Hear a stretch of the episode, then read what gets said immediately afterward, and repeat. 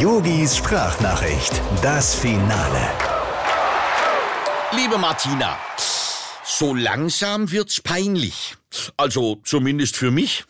Naja, so einen blitzsauberen Durchmarsch bis ins Finale hatte ich zuletzt beim alljährlichen Entenrennen in Lörrach. Und selbst das habe ich am Ende noch vergeigt.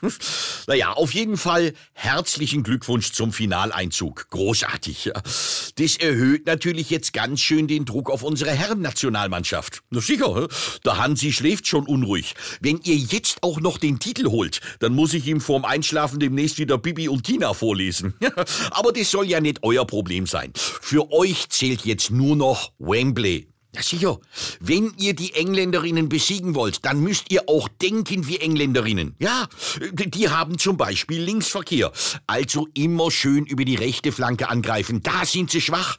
Und ihr müsst essen wie die Engländerinnen. Ich weiß, das ist echt hart, aber Martina, zwei Tage Bohnen zum Frühstück, das werdet ihr aushalten. Im Dschungelcamp müssen sie das zwei Wochen lang machen, um einen Stern zu kriegen. Verstehst? Wegen Stern auf der Brust und, naja, ihr macht es schon. Nur in einem Punkt dürft ihr bitte nicht zu englisch werden. Falls es zum Elfmeterschießen kommt, da überlasst das Versagen dann doch bitte den Originalen. Also, good luck und lieben Gruß, dein Yogi. Ach, äh, Martina, eins noch.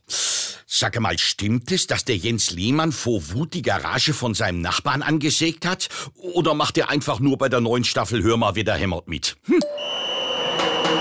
Yogis Sprachnachricht, das Finale.